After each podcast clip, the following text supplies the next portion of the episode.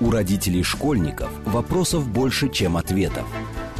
Помочь разобраться в их проблемах берутся эксперты онлайн-издания об образовании «Мел». Радиошкола «Большой разговор». Программа предназначена для лиц старше 16 лет. Добрый день, в эфире радиошкола. Это совместный проект радиостанции «Говорит Москва» интернет-издание об образовании и воспитании детей «Мел». У микрофона главный редактор МЕЛа Надя Попудогла. В гостях у меня сегодня Елизавета Сивак, директор Центра исследований современного детства Института образования Высшей школы экономики.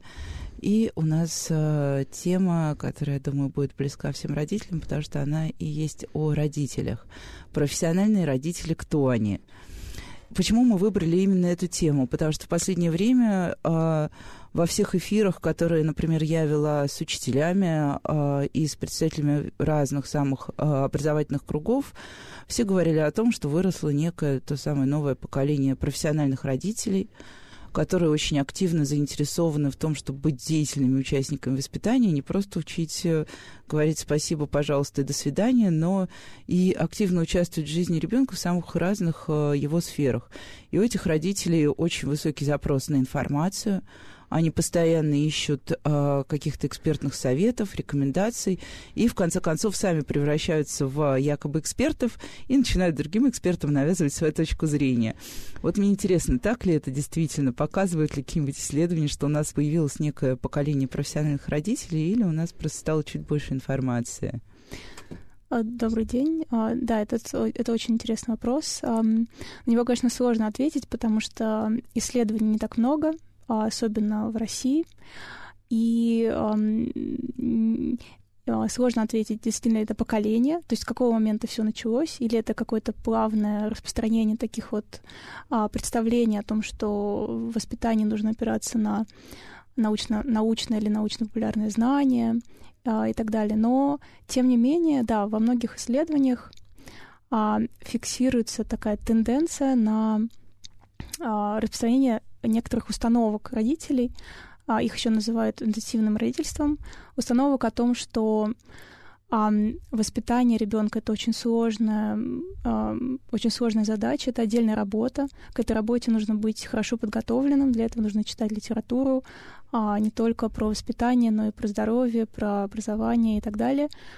А представление о том, что а, родитель его то, что все, что родитель делает, оказывает огромное влияние на ребенка, особенно в первые три года жизни. И э, также в целом ребенок очень усложнился представление родителей. Мы больше знаем о детях. Мы, да, мы, теперь, мы больше, да. мы больше знаем, мы больше знаем об их психике и о том, что может на нее повлиять. Некоторые наши исследования, например, мы показываем, как в этом контексте усложнились, например, отношения с родственниками, потому что а, сейчас родители придают, например, а, очень большое значение всем мелким фразам, которые сказаны ребенку, всем мелким действиям, которые делаются с ребенком, как раз из-за таких вот представлений о том, что один раз и все, да, и все будет да, погублено. Да, один раз и все, да. Но здесь, конечно, стоит заметить, что пока не очень понятно, насколько вот эти установки интенсивного родительства, насколько они распространены. А, вот. Касается ли это только, например, среднего класса, или это касается всех, а, пока не очень понятно. Ну, и мне кажется, еще, э, на самом деле, да, родители действительно очень много ищут информации, родители очень много читают, и, собственно, мы по мелу видим, как нас читают родители. И у меня есть такое э, наблюдение, ну, как человек, который просто смотрит аналитику и запросы к мелу от читателей, э, что у родителей очень сильно ранжируются запросы по возрасту ребенка. То есть, например, если мы говорим о родителях у маленьких детей, ну, для Мила маленькие дети это 3+, потому что мы не занимаемся совсем малышами. А вот в период дошколки родители, конечно, интересует вопрос, как выбрать детский сад, но при этом они а, больше внимания уделяют здоровью, психологии и прочему. как только ребенок э, открывает дверь школы, запрос на здоровье, он становится соу-соу, э, запрос психологии только в критические моменты, а, и интересует только, как, собственно, уладить отношения со школой и добиться успеха. Действительно ли это так? И как вообще варьируется запрос родителей в зависимости от возраста детей? А, да, опять же, то есть я прошу прощения, я на, перед всеми ответами, может быть, это буду добавлять, но а, сложно м, ответить прямо точно, сложно дать полную картину, потому что исследований недостаточно пока.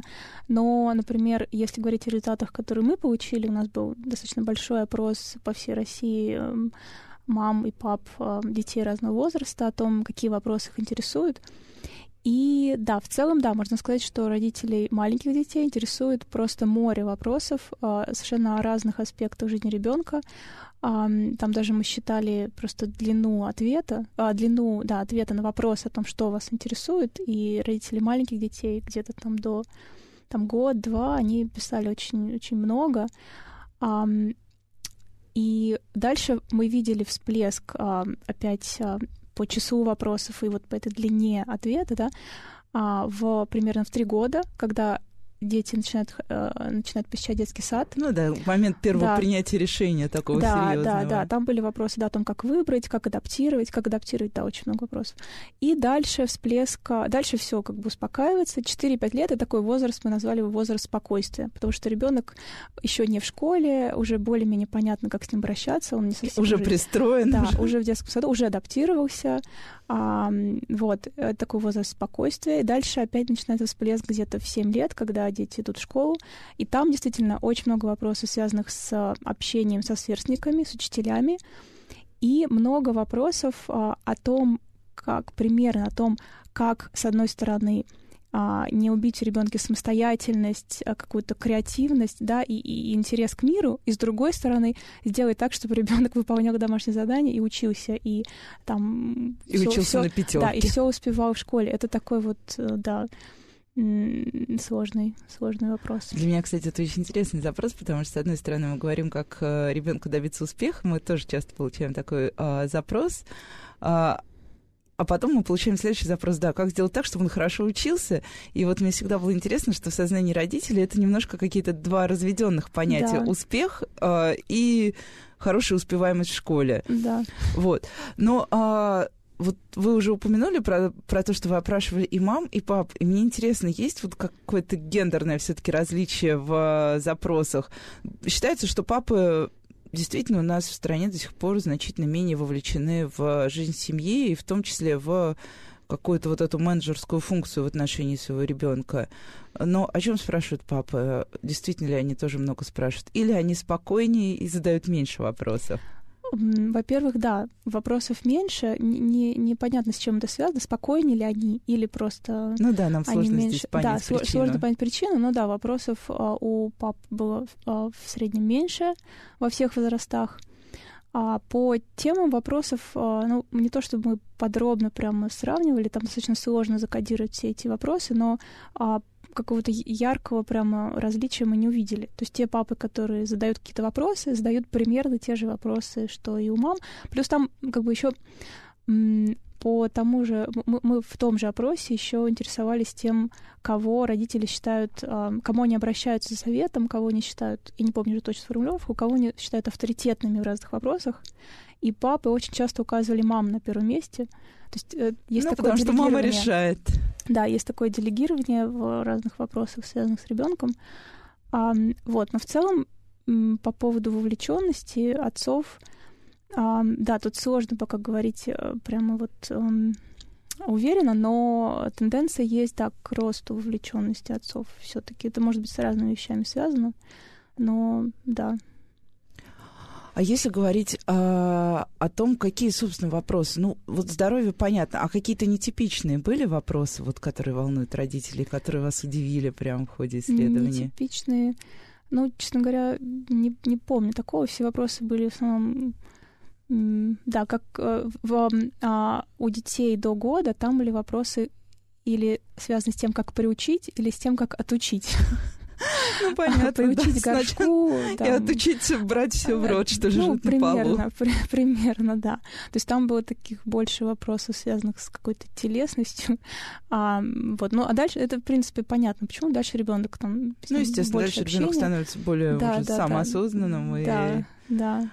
А если говорить про авторитетов, то кто все-таки авторитеты для родителей? Я так понимаю, что как раз, ну, в традиционной модели считалось, да, что мы обращаемся к своим родителям, ну, или к другим на нашим значимым взрослым, а, и спрашиваем совета у них. Сейчас, мне кажется, ну вот этот запрос в больших городах, как раз в среднем классе, он максимально снижен. Бабушки и дедушки действительно часто рассматриваются чуть ли уже не как такое зло в семье. Мы, а, мы были удивлены, честно говоря, когда мы видели результаты. А, у нас был вопрос, с кем вы обсуждаете разные вопросы, связанные с ребенком. Там было несколько вариантов, в том числе родители, а, родители матери, родители отца. И довольно много людей, там процентов где-то 40, я, честно говоря, уже не помню точные числа, но, но значительная доля а и матерей, и отцов выбирали своих родителей в качестве таких а, людей, с которыми обсуждают какие-то вопросы. Ага, не очень понятно, кого в итоге люди слушают. То есть, если у них какой-то есть а, а, там несколько альтернативных вариантов, как поступить, а, не очень понятно, кого они в итоге слушают, но даже сам факт, что они обсуждают это с родителями, да, мы тоже думали, что вот после всей этой литературы про там общество экспертов, да, про то, насколько сейчас сильна установка, что в воспитании нужно обязательно опираться на научно-популярные какие-то источники. После этого всего мы были удивлены тем, что люди все еще, даже вот в крупных городах, у нас опрос был в крупных российских городах а, в большей степени, и даже там еще пока нельзя сказать, что вот все родственники с ними ничего не обсуждается так, и так далее. Ну да, действительно, вопрос только в том, насколько мы следуем советам, ну, потому да, что да. часто советы как раз идут э, в разрез со всякими другими экспертными те самые, теми самыми мнениями. А интернет, вот я тоже э, уже неоднократно слышала такую реплику, что интернет очень сильно испортил родителей, потому что он дал массу неструктурированной информации, уровень критического мышления у всех разный, и кто-то принимает на веру первую же ссылку, которую он находит в поисковике, и начинает следовать, кто-то ищет там 3-4 ссылки, сравнивает. И одновременно я еще слышала посылку, что э, сейчас родители очень много слушают так называемых инфлюенсеров. Причем в числе инфлюенсеров появляются не только какие-то специалисты, как, например, э, ну вот сейчас там, например, книги Петрановской, это одна из стандартных рекомендаций на запрос, что почитать э, про общение с ребенком. Вот. Но и родители слушают там блогеров в Инстаграме, и действительно есть блогеры-миллионники, которые рассказывают именно о родительстве. Действительно ли интернет стал таким вот э, авторитетным? Понятно, что он самый, наверное, распространенный источник информации, но насколько родители действительно подвержены влиянию вот э, всяких сетевых э, активностей и сетевых людей? А, ну, сложно сказать, насколько. А, я скорее лучше тогда отвечу про то, вредно это или нет. Да, а, можно и так. Да, мне кажется, что с одной стороны родителям, как, как вот если судить по тем интервью, которые мы проводили с мамами, а, роди, э, им правда сложно в таком обилии информации, потому что она очень часто противоречива. А с другой стороны, во многих интервью мы встречали такое фразы о том, что я вначале была в полной растерянности, как, как быть с ребенком, когда там, я узнала, что у меня будет ребенок, или когда он родился, а, потому что мне казалось, что то, как воспитывали меня, не, неправильно, как-то я хотела не, не делать так, как меня воспитывали родители. С другой стороны, как надо, не очень понятно. И тут я прочит... там, я увидела сообщество, например, про, там, не знаю, про теорию привязанности, например. И то, что я там прочитала, дало мне уверенность в себе, я поняла, а, на что опираться и так далее. Вот мне кажется, кто-то может сказать, что там, не знаю, теория привязанности не очень понятно основание ее, да, то есть там недостаточно эмпирических исследований, которые говорят, что так воспитывать правильно. И, и на самом деле э, это можно сказать про большинство разных Практически теорий. любую, да, про теорию. любую, да, да. То есть непонятно, на чем она основана. С другой стороны, очень важно, и как раз об этом есть очень много исследований, а, очень важна такая вещь, как самоэффективность во, во всех областях. Самоэффективность — это представление о том, что я а, способен решить проблему, я способен с чем-то справиться. Пускай, может быть, у меня сейчас нет каких-то знаний, нужных навыков, но, в принципе, я, я, я могу. И вот это чувство, оно очень важно. Есть исследования, которые показывают, что люди, например, которые много знают, но у которых, тем не менее, низкая самоэффективность, они, а, у них, а, они хуже справляются с какими-то задачами, чем те, у кого эта самоэффективность высокая. Ну, это, кстати, нас подводит вот к тому, что очень распространено в материнской среде, это ощущение, э, ну не ощущение, а то, что классически ранжируется как «я плохая мать». Мне кажется, это как раз э, история про оценку собственной эффективности в качестве матери да. и не только матери, потому что сейчас мы знаем, что любая женщина у нас уже не только мама, которая занимается только детьми, но и человек, который решает множество рабочих э, и прочих задач. То есть как, как вообще измеряется эта самая эффективность? А, да, сейчас я немножко просто закончу. А, вот. И мне кажется, что пускай даже люди... Э, да, есть, есть литература про то, что люди как бы выбирают часто какие-то теории, да, которые вроде бы научные, но они выбирают их совершенно не критически, и непонятно почему, да. Мне кажется, что пускай даже так пускай даже так, главное, если, если какая-то теория не, не, не совсем, там, не знаю, навредит ребенку и родителю, если она дает уверенность в себе, пусть будет эта теория, хорошо. А, вот, теперь к вопросу про... Да, про эффективность. Про, про эффективность. Э, а... Как, как для себя, как вот человек для себя сам измеряет родитель, измеряет свою эффективность? Вот я, я, например, ну да, у меня тоже есть э, ребенок. Я mm-hmm. измеряю эффективность единственным способом а, все ли я успела за день, была ли я хорошим э, главным редактором, была ли я хорошей мамой, была ли я хорошим другом для своих друзей и так далее. И в конце дня я вот подвожу некий итог, и, как правило, у меня там сплошные, у меня где-то будет стоять жирный незачет самой себе. И это, ну, такая разрушительная история, да. Но как, как вообще родителям бороться с ощущением вот этой вот э, недостаточной эффективности, что ли? Потому что, ну, понятно, что с этим жить очень неприятно. Да, с этим жить, э, жить, конечно, сложно, но здесь... Эм, ну, кстати, вот в, тех интервью, которые мы брали, там видно, что люди сами находят пути, как, как с этим справляться. Например, люди видят, что там, например, говорят, что вначале я очень волновалась, э, э, что я что-то делаю неправильно, что я все делаю неправильно, но потом я видела, что э, ребенок, в общем-то, с ним, с ним все в порядке. С ним все в порядке, и а, все хорошо, а, плюс, а, да, и поэтому я, я поняла, что может быть все и, и нормально на самом деле.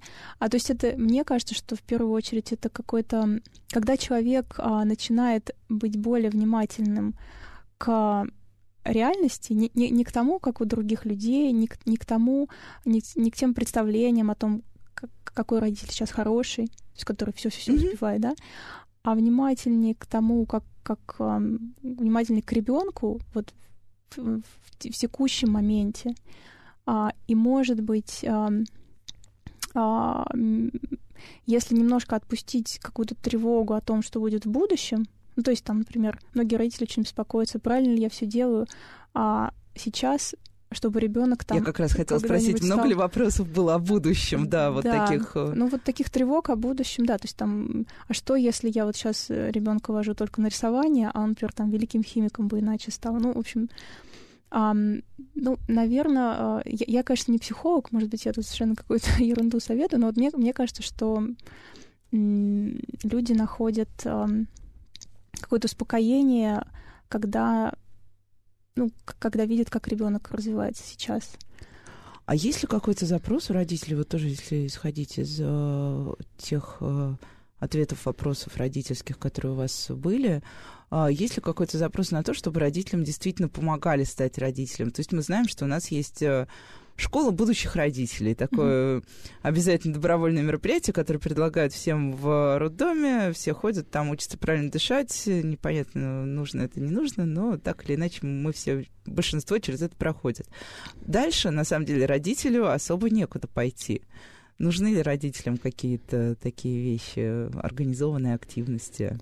Мне кажется, что вот эм, эм, в вот всю той ситуацию, в которой мы живем сейчас, а, когда уже от родителей ожидается очень много, и когда мы живем вот в контексте всех этих представлений о том, что все действия родителей очень важны, есть, конечно, разные мнения о том, нужно родительское образование или нет. Кто-то считает, что не нужно, потому что оно еще раз дает родителям понять, что они, то, что они не сами не справятся. Да, да, да, как раз то, они дают понять то, от чего, как бы, что родителю мешает, да, что делает его более неуверенным и так далее.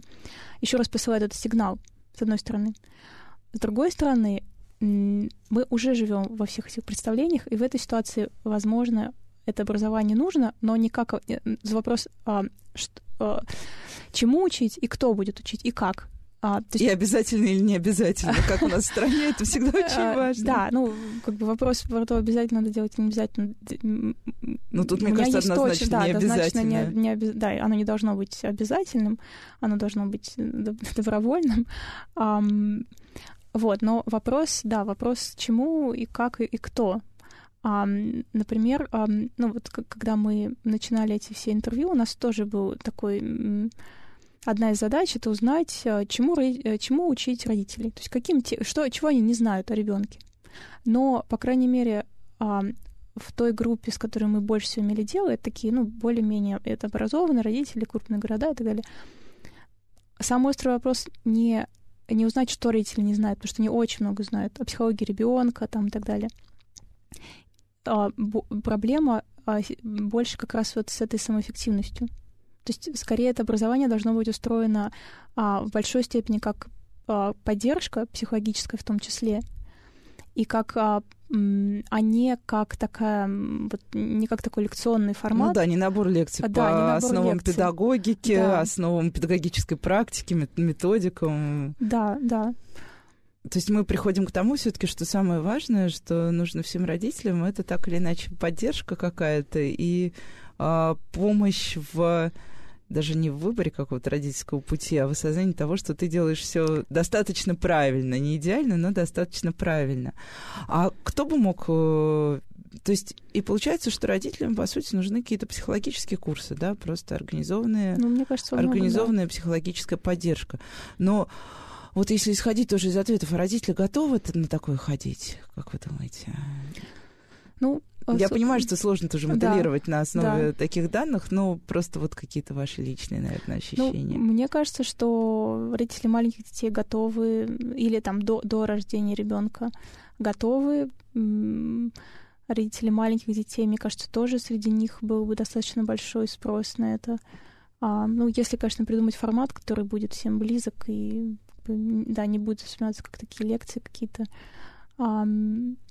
Вот, возможно, для там, возможно, дальше, когда у родителей очень много времени ходит на школу, дальше не Ну да, понятно. там же уже не остается времени, по да. сути. Вот, ну, не знаю, мне кажется, все зависит от формата и как бы, и, и того, где, где эти занятия, кем проводятся. А я знаю, что вы даже создавали модули таких программ, да? Вот что это были за модули? Ну, мы создавали модули не для родителей самих, а для людей, учебные модули для людей, которые, для тьютеров, то есть для как... Эм, для сопровождающих, эм, Ну да, сути. да, для, для тех, кто эти программы для родителей реально будет проводить, а не для самих родителей. И, и что там было внутри этих модулей, что там предполагалось? Ну, там были разные темы, в том числе вот как раз про эту самоэффективность, о которой я говорила. А немножко, да, немножко теории, совсем немножко про психологию ребенка, про разные там теории психологические, связанные с ребенком. А, про разные юридические вопросы, потому что там в том числе есть запросы на, ну, в основном родителей школьников, о правах родителей, правах детей, правах учителей. Ага, то есть это, судя по всему, для разбора всяких спорных ситуаций в школе. Ну да, да. А у нас остается совсем немножко времени до новостей, а, и ну вот у меня остался только один вопрос, мы, наверное, сейчас будем разбираться с ним во второй половине программы нашей, а, потому что так или иначе для меня, например, а, очень важно а, нужно ли помогать, например, родителям критич... развивать какое-то условно критическое мышление? Потому что тоже, ну, когда ты становишься э, первый раз родителем, у тебя э, и начинаешь искать ту самую информацию, ты вообще не понимаешь, да, на что опереться, потому что, да, у тебя есть книжный магазин, где полки книг для родителей — это, наверное, наименований 200. Интернет — это еще миллион наименований. И вот как разбираться во всем этом мире? Но сейчас мы все-таки прервемся на короткие новости и через несколько минут вернемся в студию. У родителей школьников вопросов больше, чем ответов. Помочь разобраться в их проблемах берутся эксперты онлайн-издания об образовании «Мел». Радиошкола «Большой разговор». И снова добрый день. В эфире радиошколы. Это совместный проект радиостанции «Говорит Москва», интернет-издание об образовании и воспитании детей «Мел». А, тема нашего разговора в эфире сегодня «Профессиональные родители. Кто они?»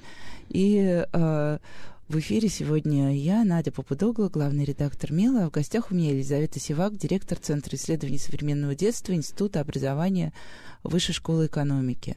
А в первой половине программы, если вы пропустили, а, мы говорили о том, а, кто такие профессиональные родители а, и какие запросы, собственно, волнуют родителей, которые очень хотят быть хорошими родителями, и почему родители не всегда получается осознать себя как хороших родителей, даже если они, в общем, ну, как э, завещал нам Дональд Винникот, достаточно, достаточно хорошие мамы и папы, вот почему все равно они часто корят себя. И я хотела, да, спросить о том, есть ли у родителей какой-то запрос на а, то, где искать информацию о родительстве, как к ней относиться, а, и на то самое какое-то критическое отношение к огромному массиву того, что на нас падает каждый день, потому что, ну да, примерно каждый день один эксперт рассказывает э, вам о том, как вы должны вести себя с ребенком. И понятно, что если в каких-то э, критичных э, запросах, например, бить детей или не бить детей, нам уже более-менее все ясно, и мы можем дать однозначные ответы. Та же самая психология. Э, нанесем ли мы травму ребенку, если один раз резко одернем его на публике, или все-таки это какой-то разовый момент, который мы все переживем и вырастем нормальными людьми? Вот мне кажется, это очень важно. Можно ли как-то с родителями заниматься критическим мышлением? Нужно ли это? Есть ли у них запрос на подобное? Ну, по поводу запроса, я, честно говоря, не, не, не почувствовала такого запроса, потому что более-менее с раннего возраста ребенка родители, многие, как мне кажется, делятся на лагере, на разные. То есть занимают уже какую-то позицию. Там есть э, там сторонники, не знаю, французской, например, э, французских э, такой французской идеологии воспитания, да, а есть сторонники каких-то других э, теорий, там теории привязанности, еще каких-то каких-то конкретных авторов, например, естественное родительство или там еще какого-то. И поэтому вопрос о том, как сравнивать, как, как, как, как узнавать, что правильно, что нет, чему следовать, чему нет, он как-то отпадает. То есть человеку важно просто научиться ориентироваться внутри уже выбранной им системы, да, какой-то, ну, вот справляться с э, выбранной им системой. А, может быть, не справляться, но, может быть, как-то как бы, использовать ее, там, не знаю, опираться на нее. А, вот. А мне еще было интересно, вот я очень много читаю американских СМИ, и для них тема родительства это такая уже очень хорошая, отработанная тема там постоянно появляются новые типы родителей, те самые. То есть, э, а, и мне кажется, они уже разобраны на такие мелкие даже типы. Там есть родители вертолета, есть родители газонокосилки и так далее и тому подобное. Но причем все это базируется, естественно, это популяризуется, но базируется на вполне серьезных исследованиях, которые проводят очень крупные американские центры. А почему у нас меньше таких исследований? У нас просто нет э, не было до определенного момента вообще родителей в сфере внимания исследователей? Когда они появились mm-hmm. вот как объект для вас? Э, как они появились как объект? Um, ну, вот именно статей про каких-то новых родителей, их, их представления, их практики. Такие статьи в России, они начали где-то, ну, лет, мне Но кажется, они лет, лет пять назад. Да, да, да, да, и их не так уж много. Да, их, их не так много. Почему? Не могу ответить на этот вопрос. а, сложно сказать. Но вот по поводу литературы про всяких родителей вертолетов и так далее, мне кажется, все таки очень часто это такие лейблы, которые, ну вот, они из каких-то эмпирических интуиций берутся, но что за этим правда стоит, и как бы это какие-то пересекающиеся группы или нет, не, не, не очень понятно. Вот есть родители вертолеты, есть еще там кто родители холодильники. Parents, э, да, что типа родители, которые как бы стараются ребенка окутать со всех да, сторон, да, как да, бы защитить, да. чтобы вот он как этот, как, как мебель, которую перевозят, был защищен со всех сторон от всех возможных ударов. А насколько эта классификация вообще как-то она едина или есть разные, не, очень понятно. Но в России, мне кажется, сейчас это... А, вот если даже просто посмотреть на число всяких медиа для родителей, которые сейчас появляются, а, тема а, воспитания и вообще родителей, она становится очень-очень популярной. И у меня такой философский вопрос. А как вы думаете, это уже не про исследование, а про ваши ощущения? Как вы думаете, почему? Uh, ну, мне всегда стандартно дают на этот uh, вопрос ответ, что мы просто стали, мы стали чуть богаче, мы стали чуть более такими вот, uh, ну, мы стали, у нас стало больше информации реальной, и тот, кто хочет найти информацию, ну, всегда найдет. Вот. Может быть, есть еще что-то, что на это, на это влияет, или... Мне или как... это все-таки информационный поток в большей степени? А, мне кажется, что вот не только мы же а, видим схожие процессы не только в том, что касается родителей. Например, там люди эм, в целом стали, мне кажется, рефлексивнее относиться к, очень ко многим повседневным практикам, например, к еде. То есть там, а, если, ну, если, кстати, да. если в Москве просто, мне кажется, вот сейчас можно выйти на улицу, остановить какого-нибудь человека и спросить, что такое глютен. Что, да, ответит а, каждый второй, да, я думаю, чем, уже. чем веганство отличается от вегетарианства или что-нибудь такое. Вот. При этом не очень... Мне кажется, что раньше об этом люди просто не задумывались и не делали из, из каждой такой... Как бы не делали объектом, предметом выбора эм, каждую такую, каждое мелкое решение, которое касается каких-то повседневных вещей. Ну и немножко еще снова возвращаясь тоже к тому, как образовывать родителей и нужно ли их образовывать вообще как родителей, именно в качестве родителей, что ли так. А сейчас, при том, что у нас не очень много, у нас много литературы для родителей, мало литературы про родителей, где исследовалось бы родительство. У нас сейчас появляются вот отдельные, например, ну, мне кажется, очень важные книги о том, да, что такое материнство, вообще, что такое штраф за материнство. Раньше мы об этих вещах вообще не знали, и, и ну, разве что переживали это внутри себя, не знаю, как это обозначить словами. Но при этом, если посмотреть на рынок разного рода курсов, которые сейчас существуют в Москве и в других крупных городах, городах круп, курсов для родителей великое множество. Причем не только для будущих родителей, а именно там, как научить, э, как стать идеальной мамой, а как стать самым лучшим папой и вырастить настоящего мужика. Вот я наткнулась mm-hmm. недавно на рекламу таких курсов, а меня это поразило. Э, и так далее и тому подобное. А что здесь все-таки работает? Тот самый ну, активный родительский запрос, на который уже откликается маркетинговая история, на который откликается рынок, потому что это, естественно, емкость для того, чтобы кто-то мог заработать деньги, э, или отчасти идет навязывание с обратной стороны, то есть появляется вот это огромное множество курсов, и дальше уже просто рекламные рычаги начинают таргетированно нас, нас же теперь можно легко всех найти и четко разделить на группы и достучаться до каждой что здесь вот э, важнее, естественный запрос или ход рынка такой, направленный на родителей? О, это, это да, вопрос о курице и яйце не, не, не могу, честно говоря, сказать. Но я могу сказать, что вот у, у нас четко появляется желание что-то делать, связанное с образованием родителей, ровно потому, что мы видим вот эти все курсы, все... да, как сделать настоящего мужика и вот, вот это вот все. То есть хочется, хочется, а, чтобы не только... Ага, то есть хочется все-таки что-то а, сделать... Уравновесить, да. Да, сделать что-то нормальное на всем этом да, сияющем прекрасном рынке.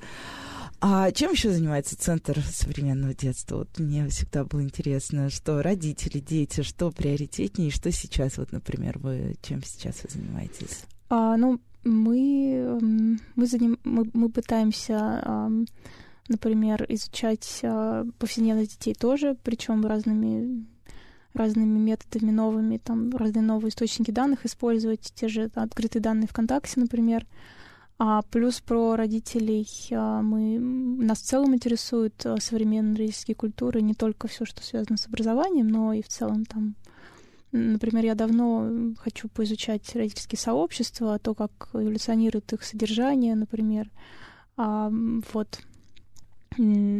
Плюс мы, ну, из-за того, что этот центр, он внутри судообразования, а, мы занимаемся некоторыми темами, которые связаны с на пересечении детства и образования, например, то, как э, семейное образование развивается в России сейчас, э, что там какие, какие есть э, сложности у людей, которые, которые решают детей э, забрать из школы. Э, или там, например, как, как устроен доступ к дополнительному образованию. Э, потому что в Москве сейчас очень много такого предложения, и не очень понятно, все ли имеют равный доступ к нему, а, как он зависит а, от... И все ли востребовано, наверное, в этом а, дополнительном ну, образовании? Да, да, да, в том числе. А если говорить, да, вот о современных детях, а, это тоже такая вечная тема, а, потому что точно так же, как мы все время слышим упреки в адрес современных родителей, что они слишком, слишком много знают, а точно так же мы постоянно слышим о том, что вот вырастают, э, вырастает совершенно иное поколение людей, даже те, кто сейчас дети, это будет какое-то иное поколение людей, которое в корне отличается даже от своих родителей, при том, что разделяет их совсем небольшой интервал времени. А действительно ли у нас дети как-то так резко изменились вот за последнее время? Есть ли какие-то объективные mm-hmm. данные? Это очень-очень сейчас горячая тема. Поколение Z, так называемое, да, да, да. его обсуждают все. А, и мы недавно как раз занялись таким изучением мифов, которые окружают это поколение. А, и здесь проблематично все, начиная до самого а, понятия поколения. Да, потому что я читала, что на самом деле вся эта типология, она не очень адаптируема в российских условиях, потому что мы же идем по американской схеме. Да, это да, не, не очень понятно, насколько адаптируемо. Плюс в целом не очень понятно, почему мы предполагаем, что а, люди одного возраста они более похожи друг на друга, чем... То есть если мы возьмем, посмотрим, допустим, на людей одного возраста, да, которым примерно сейчас там, ну вот поколение Z это примерно а, там от, до, до, там от 15 примерно до, до 18, где-то так.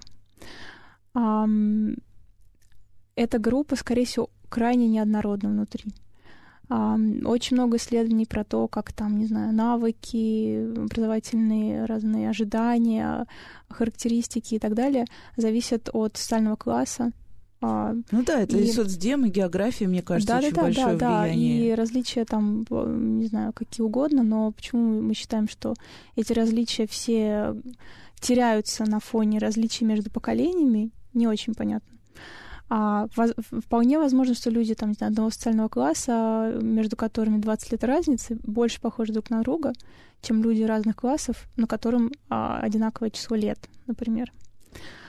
Плюс, а, если брать а, и рассматривать основания для всех вот этих мифов, да, ну, например, вот есть очень распространенный миф о том, что у сегодняшних детей, вот представителей этого поколения Z, фокус внимания, да, может удерживаться где-то там, не знаю, 5 секунд, например, и это меньше, Уже чем... даже до двух секунд Да, и, и, и это меньше, чем у золотой рыбки. Это вот очень-очень известный тезис. И вот как раз ам, ам, в, в, в обзоре, который ам, мы недавно сделали, ам, там Наталья Богачева, которая э, делала этот обзор, она отследила корни вот этого утверждения и, и поняла, что этих корней просто нет. То есть нет такого исследования, на которое все ссылаются, и в котором якобы говорится, что а, вот этот фокус внимания сейчас меньше, чем у золотой рыбки. То есть и, и так с большинством вот этих мифов. То есть миф о том, а какие что... еще, например, есть? Ну, например, миф о том, что современное поколение, оно, вот это поколение Z, они все, например, гедонисты. А, есть, да, есть, это да, распространенная точка зрения. Есть, есть а, конкретные исследования, которые, которых сравнивается доля людей, которые употребляют алкоголь в этом возрасте в разных когортах. И видно, что доля подростков, которые употребляют алкоголь регулярно, она снижается. Падает число эм, абортов, а падает число людей, которые употребляют наркотики. То есть как бы мы, мы не видим этого гедонизма. Если посмотреть на какие-то другие вещи, например, Ну, про ту же, например, концентрацию внимания, да, она у подростков может быть низкой просто из-за того, что это такой возраст, в котором она еще не, не, как бы не Ну, не там же куча входящих полной... факторов еще, там все эти гормональные перестройки, уже да. это все известно, насколько сильно они да, влияют то есть, на э, детей. Если сравнивать подростков с взрослыми, то разница может быть не поколенческая, разница может быть просто возрастная. А, а, и как бы не совсем корректно так сравнивать. Что еще?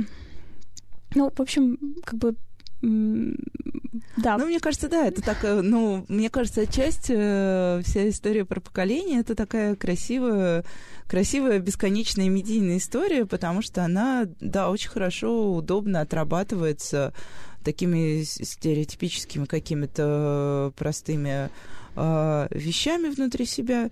И так намного проще же, когда мы так э, структурируем реальность, нам намного проще объяснить какие-то вещи, с которыми нам сложно работать. Учителя как раз очень любят говорить, но вы же знаете, эти дети, они не в состоянии концентрироваться. У этих детей только визуальная там... Понятно, да, что он, у детей визуальная история совсем иная, чем у взрослых, потому mm-hmm. что они с детства растут в визуальном ряду. Но да, это, как правило, не учитывают. А у родителей есть какое-то ощущение все-таки смены поколений? Ну вот я возвращаюсь тоже к профессиональным родителям.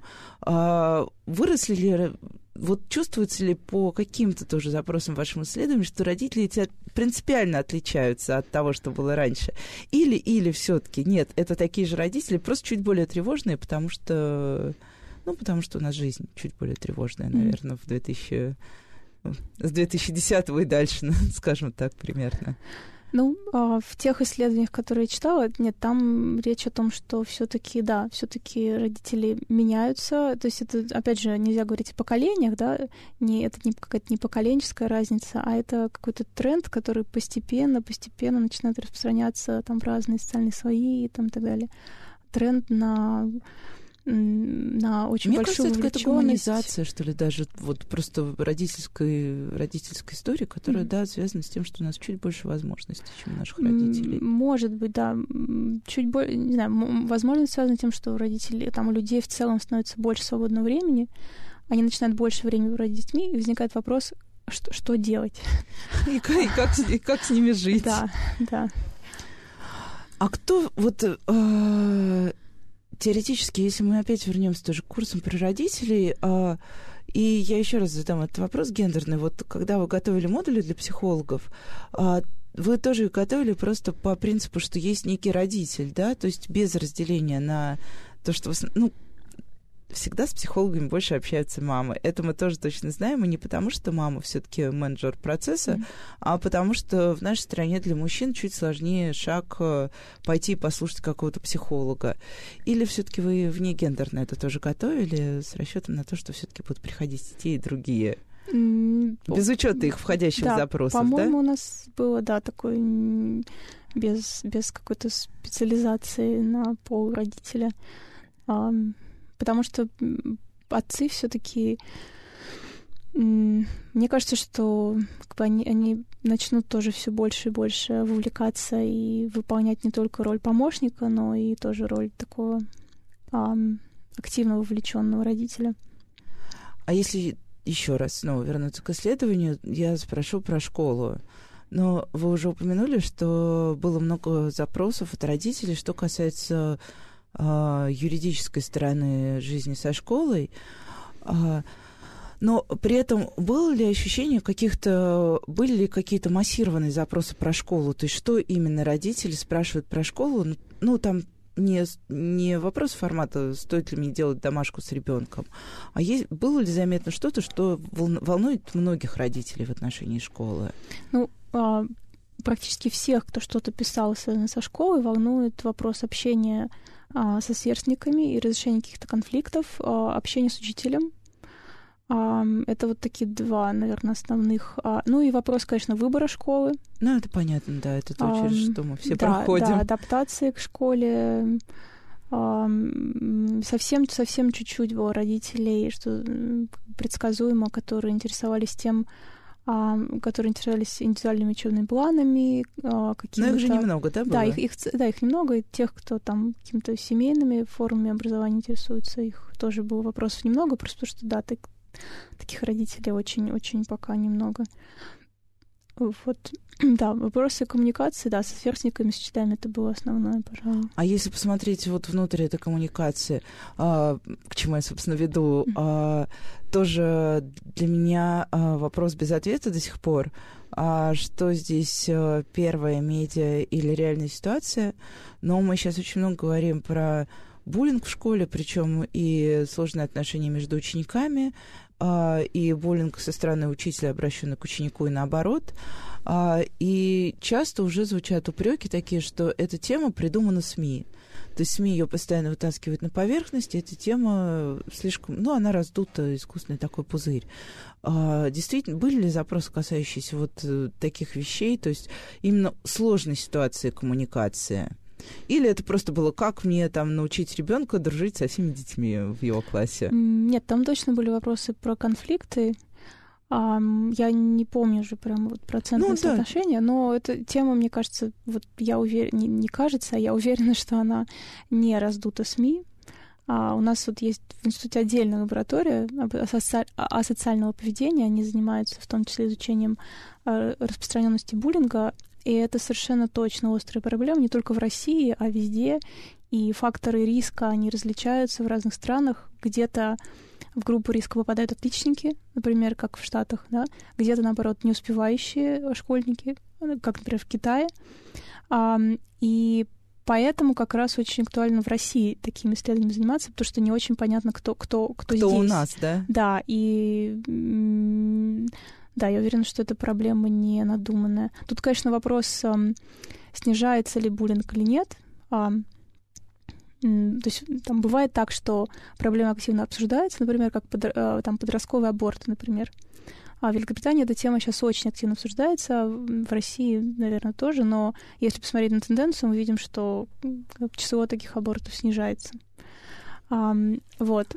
И ну, это не Но значит, что проблему сложнее, надо обсуждать. Да, буллинг нам сложнее еще статистически просто же посчитать, потому да. что, ну, статистика по абортам, она так или иначе у нас более определенная, чем, чем будет статистика по там случаям травли в школе, тем более, что да. я думаю, что из-за такого не очень понятно, нам кажется сейчас, что травля — это когда кого-то избили, но на самом деле же травля — это значительно более широкий спектр школьных проблем в да, коммуникации, конечно. чем а, классическое какое-то преследование или уже там нанесение а, телесного вреда. Вот. Но а, в, этой, в этой связи тоже а, такая логичная а, история — почему все-таки раньше у нас не изучали буллинг? Почему мы только сейчас за это беремся? Потому что мы узнали, ну, мы всегда знали, что в школах травят детей. Ну, да, но у социальных наук в России, в принципе, сложная судьба. А то, что сейчас такие исследования начинают появляться, уже, уже очень хорошо. Это не, то, что они начинают появляться сейчас, не значит, что, конечно, что буллинга раньше не было. Вот, и как бы, сейчас uh, еще появляется и такая новая вещь, как кибербуллинг. Вот раньше такого не было точно. А um, в центре у вас тоже в лаборатории занимаются ну, вот изучением в, в, в этой да? лаборатории, да, uh, лаборатория социального поведения, да, они занимаются изучением кибербуллинга, плюс uh, там, да, в, в нашем центре тоже есть люди, которые этим занимаются, и это как раз, да, это очень сложная вещь, потому что его еще и очень сложно увидеть, он происходит где-то в, основном, ну вот мы недавно как раз проанализировали очень много, там, большую выборку постов открытых ВКонтакте, там, конечно, кибербуллинг просто его практически нет, он, он не на поверхности. Ну да, это же как все, это же директы, это закрытые стены, да, даже создаются же специальные группы. комьюнити, да, да, да, да, которые булят там либо конкретного человека, либо тоже какую-то другую группу людей. Да. Ну, плюс кибербуллинг, он может заключаться в изоляции. То есть, когда в группу включают всех, кроме какого-то а, человека. Да, да, да, это же классическая и, ситуация да, выбросить из чата. Да, да. И, всё. и даже и тут мы даже мы этого не видим, потому что мы, не видим сообщений, в которых кого-то оскорбляют, потому что оскорбление заключается, там, буллинг заключается в изоляции этого человека из группы, а не в том, что про него или про нее что-то пишут. Я тут недавно как раз читала очень интересное американское исследование о том, что, оказывается, а, Инстаграм — это одна из самых таких буллинговых, а, ну, в Америке сейчас, одна из самых буллинговых социальных сетей у подростков, а, потому что Инстаграм позволяет булить не только вербально, но еще и очень активно визуально mm-hmm. и быстро распространять все эти визуальные образы. А, спасибо большое. Я не знаю, много ли мы нашли ответов на вопросы, но мне кажется очень хорошо, что мы хотя бы об этом начинаем говорить. И, и хорошо, что у нас, да, появляются теперь такие исследования, которые ну, позволяют взглянуть на родительство уже не как на какое-то такое отстраненное явление, а как на комбинацию вполне конкретных признаков, запросов, стремлений э, и всего остального. С вами была программа «Радиошкола». Услышимся на следующей неделе. До свидания.